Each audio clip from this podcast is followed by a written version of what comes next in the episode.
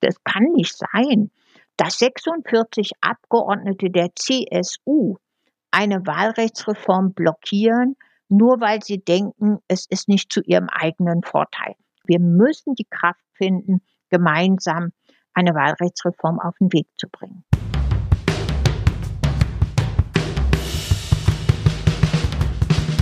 Uns geht's ums Ganze. Uns geht's ums Ganze. Der Podcast der Grünen Bundestagsfraktion. Herzlich willkommen zu der Premiere von unserem Podcast. Wir wollen hier regelmäßig über allgemeine Themen sprechen, über Anträge, parlamentarische Initiativen oder Gesetzentwürfe, die uns Grüne im Bundestag bewegen. Und hier könnt ihr unsere Abgeordneten persönlich kennenlernen, tief in Inhalte eintauchen und hören, wie spannend der Bundestag ist. Wir, das sind Michaela Eck und Tim Meyer. Wir arbeiten beide in der Öffentlichkeitsarbeit der Grünen Bundestagsfraktion. In den nächsten Wochen senden wir aus dem Homeoffice. Deshalb wollen wir in Zeiten von Corona jetzt vor allem über unsere Vorschläge zur Überwindung der Corona-Krise reden. Wir wollen darauf schauen, was muss jetzt gesellschaftlich, wirtschaftlich, sozial umwelt- und energiepolitisch etc. getan werden. Wir wollen deutlich machen, wo Prioritäten gesetzt werden müssen, um für die Zukunft besser aufgestellt zu sein. Heute starten wir mit dem Thema der Bundestag im Corona-Krisenmodus. Unser erster Gast ist Britta Hasselmann. Hallo Britta, herzlich willkommen. Hallo Michaela, hallo Tim. Ich grüße euch herzlich und bin ganz gespannt auf unsere Podcast-Reihe. Schön, dass du da bist. Britta, du bist seit sieben Jahren die erste parlamentarische Geschäftsführerin der Grünen Bundestagsfraktion, Sprecherin für Kommunalpolitik und Obfrau im Ausschuss für Wahlprüfung, Immunität und Geschäftsordnung und seit 15 Jahren Abgeordnete im Deutschen Bundestag. Und du kommst aus Bielefeld. Ähm, wir wollen mit dir aber nicht nur allgemein über das Parlament im Krisenmodus, sondern auch über dein Fachgebiet Kommunen und die Wahlrechtsreform sprechen. Ich sag mal, los geht's. Beschreib uns doch bitte erstmal, wo du dich gerade befindest und wie es um dich herum aussieht. Ja, wie viele andere auch, sitze ich gerade im Homeoffice. Das heißt, ich bin in der Nichtsitzungswoche hier im Wahlkreis in Bielefeld, sitze zu Hause an meinem Schreibtisch und organisiere über Videoschalten, Telefonkonferenzen und Webinare meinen Arbeitsalltag. Hast du dich denn jetzt schon an das Arbeiten im Homeoffice gewöhnt? Ich würde mal sagen, nach einer kleinen Phase der Umstellung funktioniert es ganz gut. Es hat ganz viele Vorteile. Du bekommst ganz schnell Leute an einen Tisch, mit denen du dich besprechen willst und mit denen du vielleicht sonst wochenlang Termine abgestimmt hast, ob ein physisches Treffen in Berlin oder anderswo möglich ist. Das funktioniert natürlich jetzt mit einer Videoschalte, einer Telefonkonferenz oder einem Webinar viel, viel besser und ganz schnell. Die Teilnehmerinnenzahl ist auch oft groß. Aber es fehlt natürlich auch der direkte Kontakt. Äh, das merke ich insbesondere in der Wahlkreisarbeit bei Terminen vor Ort. Weil wie läuft das denn momentan ab? Äh, für Bundestagsabgeordnete sind persönliche Treffen mit Bürgerinnen und Bürgern, aber auch mit Verbänden, Initiativen oder der Wirtschaft wichtig. Gibt es solche Termine noch? Nein, im Moment finden keine physischen Termine im Wahlkreis statt. Ähm, alles, was passiert, ähm, ja, findet digital statt. Also morgen Abend zum Beispiel ist meine zweite digitale Bürgerinnen- und Bürgersprechstunde. Ich mache regelmäßig natürlich im Wahlkreis, äh, wenn ich nicht in Berlin in der Sitzungswoche bin, auch ähm, Bürgerinnen und Bürgergespräche. Die biete ich an, um zu hören, wo sind Probleme, wo sind Themen, die mir Bürgerinnen und Bürger mit auf den Weg nach Berlin geben wollen. Ähm, und morgen Abend findet mein zweites digitales Bürgerinnen- und Bürgergespräch statt. Das ist halt die einzige Möglichkeit im Moment, ähm, wo wir alle mit verringertem Kontakt ähm, und Kontaktvermeidung arbeiten, überlegt man halt ganz genau, welche Termine müssen dringend physisch stattfinden und welche lassen sich entweder verschieben oder ähm, digital stattfinden lassen. Und ähm, mit Mundschutz und Abstand kommt aber sowas nicht in Frage. Ist das, äh, kommt das von deiner Seite nicht in Frage oder äh, wünschen das die Bürgerinnen oder Initiativen oder Wirtschaft? Ist da auch kein Interesse, sowas auf Abstand und mit Mundschutz zu machen? Na, ich glaube, das läuft jetzt gerade so langsam erst wieder an. Das sehe ich an den Planungen meines Terminkalenders für Juni. Aber in der ersten Phase jetzt der Krisenzeit der Corona-Pandemie ähm, kenne ich gar keine ähm, Abgeordneten, egal aus welcher Fraktion, die vor Ort Termine gemacht haben, sondern man hat einfach versucht, wie wir das auch in Berlin zum Beispiel bei den Fraktionssitzungen oder den Vorstands- und Gremiensitzungen machen, ähm, direkte physische Präsenz in Sitzungen zu vermeiden, äh, um eben Ansteckungsgefahren, Infektionsschutz ähm, auch wirklich äh, für uns gelten zu lassen, anderen gegenüber. Britta, du bist als erste parlamentarische Geschäftsführerin der Grünen Bundestagsfraktion die Chefin der PGF, also der parlamentarischen Geschäftsführung. Und die PGF ist die Herzkammer der Grünen Bundestagsfraktion. Hier wird geplant, welche Themen kommen wann, in welcher Sitzungswoche auf die Tagesordnung des Bundestages. Ähm, was ist in diesen Zeiten von Corona eigentlich am schwierigsten zu managen? Ja, der komplette Arbeitsalltag äh, im Plenum des Deutschen Bundestages, die Parlamentsarbeit hat sich einfach verändert, weil ähm, wir ja die Balance finden mussten zwischen Gesundheitsschutz, Infektionsschutz, Abstand halten einerseits und der Tatsache, dass unser Parlament natürlich arbeitsfähig bleiben muss. Es reden zwar ganz viele Menschen darüber, dass äh, eine Krisenzeit die Stunde der Exekutive sei, aber letztlich passiert nichts, wenn nicht das Parlament berät, entscheidet und natürlich seiner Aufgabe nachkommt, die Regierung zu kontrollieren. Und wir als parlamentarische Geschäftsführerinnen und Geschäftsführer müssen dafür sorgen, dass das Parlament handlungs- und arbeitsfähig bleibt. Und deshalb waren die letzten Wochen im Plenum des Deutschen Bundestages auch wirklich besonders. Und wie habt ihr, also wie hat der Bundestag das jetzt geregelt, dass das mit der, mit der Abstandsregelung eingehalten werden kann und ähm, mit den Abstimmungen eingehalten werden kann, dass sich die äh, Abgeordneten nicht an den Wahlurnen knubbeln? Ähm, was gibt's jetzt da für einen Modus? Ja, also es äh, erfordert alles viel mehr Absprachen, Planung und Vorbereitung. Wir sind zum Beispiel eine Fraktion von 67 Abgeordneten. Wir haben uns darauf verständigt, im Plenum selbst, wenn der Bundestag tagt, aber nur zu 25 Abgeordneten anwesend zu sein. Das heißt nicht, dass die anderen Abgeordneten nicht in Berlin sind. Die sitzen entweder in ihrem Büro und gucken über äh, das Parlamentsfernsehen, sind sie beteiligt an der Debatte oder sie sitzen auf den Besucherinnen und Besuchertribünen. Äh, einfach um die Sicherheitsabstände im Plenum einzuhalten, machen das alle Fraktionen so. Äh, und es gibt halt nur eine bestimmte Anzahl der Abgeordneten dann im Plenum des Deutschen Bundestages. Die anderen Abgeordneten kommen dann zu den Abstimmungen ins äh, Parlament und äh, wir haben zum Beispiel dann nicht mehr im Plenarsaal direkt unten die Urnen für die Abstimmung aufgebaut, sondern auf den Fluren des Bundestages, äh, damit sich das alles ein bisschen entzerrt und nicht äh, so große Gruppen äh, zusammenstehen. So und das muss alles gut vorbereitet sein, in den Fraktionen geplant werden. Äh, damit besteht ein unheimlicher Abstimmungsbedarf neben den inhaltlichen Themen und ähm, Planungen ähm, und Tops, die wir für die jeweilige Sitzungswoche setzen wollen. Hattest du jemals das Gefühl, dass irgendwas nicht funktioniert, dass, äh, wenn man so ganz groß ausdrücken will, dass die Demokratie, die parlamentarische Demokratie jetzt nicht funktioniert, dass es da zwischen den Fraktionen an Solidarität oder an an irgendwas hapert? Also hattest du jedes, irgendwann mal Sorgen, dass irgendwas nicht klappen könnte? Also ich war mir ziemlich schnell ähm, klar darüber, dass eigentlich alle anderen Fraktionen ähm, gut mit der AfD finden nicht besonders viele Absprachen statt, aber die demokratischen Fraktionen alle bereit waren mitzuziehen.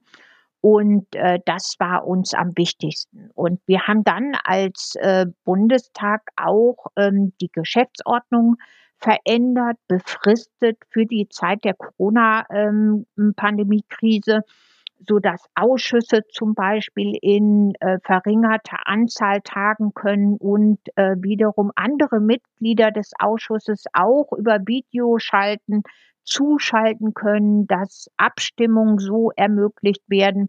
Also wir haben einfach ein großes Interesse daran gehabt zu sagen, der Bundestag muss in Krisenzeiten arbeitsfähig sein. Und daran haben wir alle ein Interesse. Und äh, gerade in einer Krise bewährt sich doch Demokratie.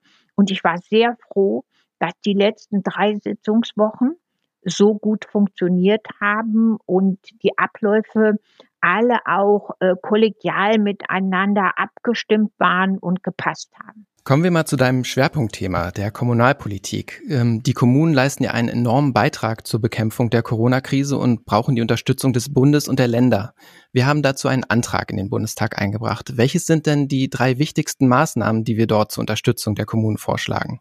Also uns ist es ganz wichtig, nach den ersten Rettungspaketen, ähm, die sich ja vor allen Dingen auf wirtschaftliche Fragen und auf äh, soziale Absicherung von Menschen bezogen haben, äh, dass wir jetzt den Blick auf die Kommunen wenden. Denn in der Tat, die brauchen wir ganz dringend. Die sind die Akteure in dieser Zeit. Wir wollen, dass die krisenbedingten Kosten, die entstehen, durch einzelne Maßnahmen, die wir im Bundestag beschließen, dass die Kommunen ähm, die erstattet bekommen.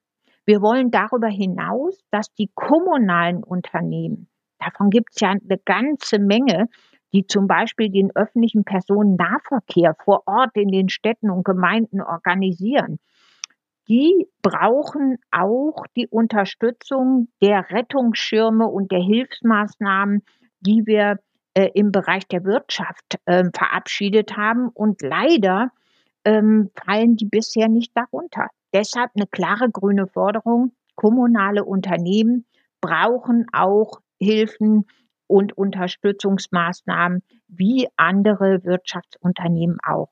Und der dritte ganz wichtige Punkt, gerade in dieser Krisenzeit müssen wir uns ganz besonders um die Städte, Gemeinden und Landkreise kümmern, die hoch verschuldet sind.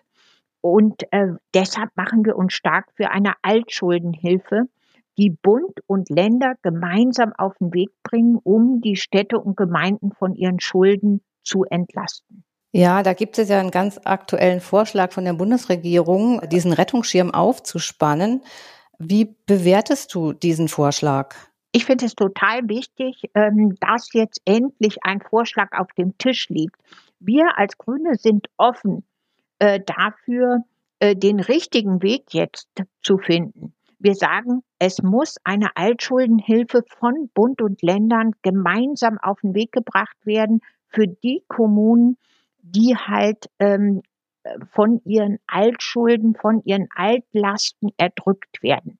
Gerade in dieser Zeit ähm, macht uns das nochmal ähm, ganz besonders deutlich, dass es die Handlungsfähigkeit dieser Städte und Gemeinden einfach ungemein einschränkt. Und deshalb, ähm, wir können über verschiedene Modelle reden. Wir müssen nur endlich zu einem Ergebnis kommen und die Kraft finden, gemeinsam mit Bund und Ländern eine Altschuldenhilfe auf den Weg zu bringen. Kommen wir mal zu anderen Themen. Wir werden in den nächsten Wochen und äh, Monaten mit weiteren Fachpolitikerinnen über ihre Themen und Vorschläge zur Überwindung der Corona-Krise sprechen. Ähm, was waren denn die wichtigsten Themen und Ideen aus deiner Sicht, die die Grüne Bundestagsfraktion in den letzten Wochen eingebracht hat oder in nächster Zeit einbringen wird? Also erstmal war für uns sehr klar am Anfang, wir unterstützen die Krisenpakete und die Rettungsschirme, äh, die ähm, in äh, der Corona-Pandemie-Zeit auf den Weg gebracht werden. Wir haben aber von Anfang an gesehen, dass bestimmte Maßnahmen einfach gefehlt haben, dass es Lücken gab. So ist uns zum Beispiel die Unterstützung gerade armer Familien unheimlich wichtig. Und die hat in den Rettungspaketen nicht so stattgefunden, wie wir uns das vorstellen. Deshalb sind wir hier mit einer parlamentarischen Initiative jetzt in die Beratung gegangen. Denn arme Familien brauchen die Unterstützung gerade jetzt. Oder wir wollen die Rechte von Kindern stärken. Denn Kinder sind natürlich die Leidtragenden in dieser Zeit der Kontaktbeschränkungen. Die Kitas sind geschlossen, die Schulen sind geschlossen und ähm, vielen Kindern fehlt der soziale Kontakt. Ähm, uns fehlt auch der Blick auf die Kinder. Äh, deshalb äh, sprechen auch viele Menschen von äh, der Sorge um häusliche Gewalt, Gewalt gegen Kinder. Und deshalb sind wir mit einer parlamentarischen Initiative zur Stärkung der Rechte von Kindern im Bundestag aktiv geworden. Die Lohngerechtigkeit und die Arbeitsbedingungen von Pflegerinnen und Pflegern ist uns ein großes Anliegen. Und die Solidarität in Europa äh, war ein ganz wichtiger Punkt für uns, denn wir hatten die große Sorge, dass am Anfang der Rettungsmaßnahmen und Schutzschirme, die diskutiert wurden, gerade die Solidarität und die Hilfen für andere europäische Länder viel zu kurz gekommen ist.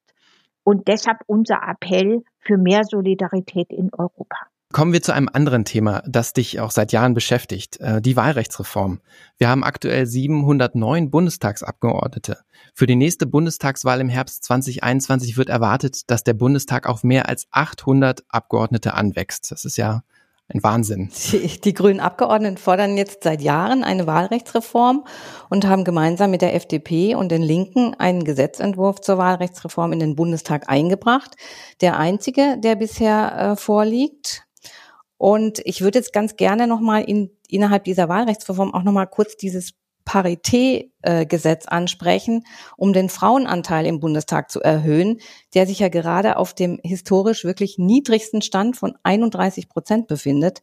Und dieses Paritätgesetz könnte man doch wunderbar mit der Wahlrechtsreform äh, verknüpfen, aber nichts geht voran. Warum? Warum bleiben für die Gesellschaft so wichtige Gesetzentwürfe in der Pipeline stecken? Ja, es ist in der Tat ein absolutes Trauerspiel, dass sich hier nichts bewegt denn die Zeit drängt. Ähm, das Zeitfenster für eine Wahlrechtsreform ähm, wird natürlich immer enger. Und das liegt zum Teil daran, ähm, dass einfach wir natürlich ein kompliziertes Wahlrecht haben, ein sogenanntes personalisiertes Verhältniswahlrecht.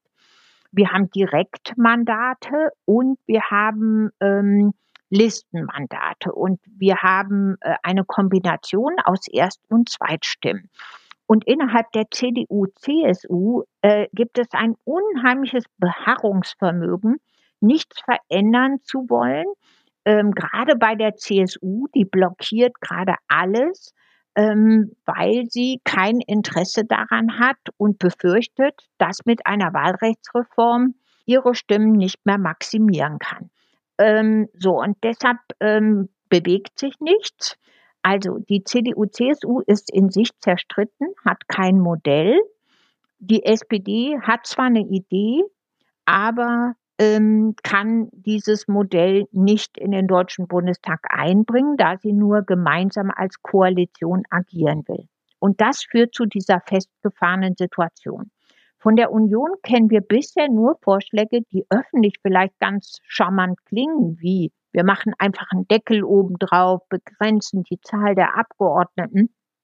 Was man dann aber erst, wenn man genau hinschaut, sieht, ist, dass jedes Modell, was die Union vorgeschlagen hat, eigentlich nur die CDU, CSU bevorteilen würde durch ähm, die Frage der Erst- und Zweitstimmen. Es muss das Prinzip für uns gelten, jede Stimme muss uns gleich viel wert sein.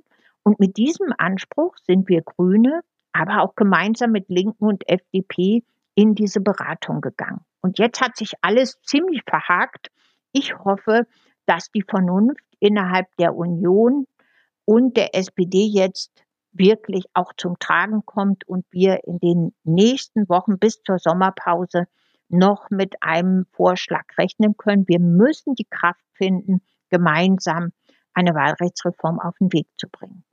Und die Parität, äh, die spielt dabei natürlich auch immer wieder eine Rolle, denn wir wollen uns natürlich nicht abfinden damit, dass wir einen so geringen Frauenanteil im Deutschen Bundestag äh, haben, wie er seit Jahrzehnten nicht mehr ähm, existiert hat. Ähm, wir Grüne haben zwar über 50 Prozent Frauen in unserer Fraktion, aber der Schnitt insgesamt ist unheimlich gering und äh, damit wollen wir uns nicht abfinden. Dadurch, dass die Wahlrechtsreform aber so kompliziert ist, wird die Paritätfrage jetzt praktisch ähm, noch nebenher ähm, versucht zu bearbeiten. Und das macht das Ganze so kompliziert. Wir Grüne waren hier gemeinsam mit den Linken aktiv und haben gesagt, lasst uns eine Kommission einsetzen, lasst uns über die Ideen zur Parität reden, damit wir auch im Deutschen Bundestag endlich einen höheren Frauenanteil haben. Leider haben SPD und CDU, CSU sich unserem Vorschlag nicht angeschlossen, so dass es außer Absichtserklärungen auch beim Parité Gedanken bisher kein Ergebnis gibt. Und äh, wenn es bei der Wahlrechtsreform, du hast gesagt, äh, bis zur Sommerpause muss es da eine Einigung geben. Wenn das nicht klappt, dann müssen neue Gebäude gebaut werden, oder wie sieht das dann aus? Ja, also ich bin ja ein positiv denkender Mensch und hoffe immer noch auf eine Einigung und vor allen Dingen auf Vernunft. Es kann nicht sein, dass 46 Abgeordnete der CSU eine Wahlrechtsreform blockieren, nur weil sie denken, es ist nicht zu ihrem eigenen Vorteil. Und deshalb hoffe ich, dass wir in den nächsten drei Wochen wirklich noch die Kraft finden, auf der Grundlage des personalisierten Verhältniswahlrechts einen Vorschlag im Deutschen Bundestag beraten zu können, der dann auch letztlich eine Mehrheit findet. Kommen wir langsam zum Ende, Britta. Ähm, unser Podcast heißt Uns geht's ums Ganze. Das ist auch das Motto der Grünen Bundestagsfraktion. Was bedeutet denn dieses Ganze für dich? Dieses Ganze bedeutet für mich letztlich auch unseren Leitgedanken bei Gründung der Grünen immer mitzutragen und mitzudenken. Wir haben die Erde von unseren Kindern nur geborgt, stand auf unserem Plakat. Und das gilt doch nach wie vor auch heute.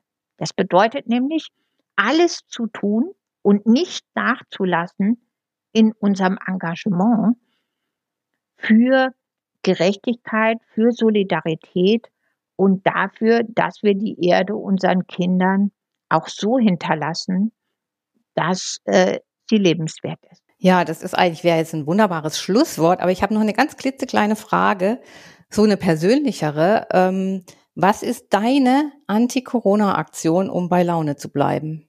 Ah, das ist ganz schön und einfach. Einfach mal eine Stunde raus und mich bewegen zu können. Ob beim Walken, beim Joggen oder auch bei einer kleinen Runde im Teutoburger Wald. Wir bedanken uns ganz herzlich bei Britta. Schön, dass du dabei warst. Ja, vielen Dank, Britta. Ja, vielen Dank auch euch beiden, Michaela und Tim. Bleibt uns treu. Ab jetzt alle zwei Wochen, immer mittwochs. Uns geht's ums Ganze. Hört einfach wieder rein. Und wenn ihr informiert bleiben wollt, ähm, was wir im Bundestag noch so alles machen, schaut auf unsere Webseite oder folgt uns in den sozialen Netzwerken auf Instagram, Twitter und Facebook. Tschüss, bleibt gesund. Macht's gut, bis zum nächsten Mal. Tschüss.